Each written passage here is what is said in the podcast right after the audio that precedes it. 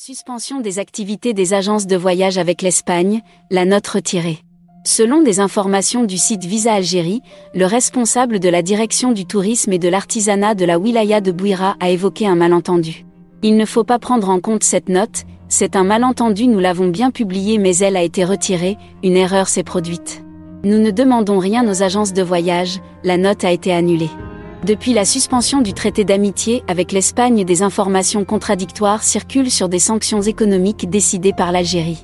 La publication de cette note a jeté un froid sur les agences de tourisme et de voyage. Des milliers d'Algériens sollicitent à longueur d'année les services de ces agences pour des séjours dans les stations balnéaires espagnoles et cela dans le cadre de la coopération touristique entre les agences de voyage et de tourisme des deux pays.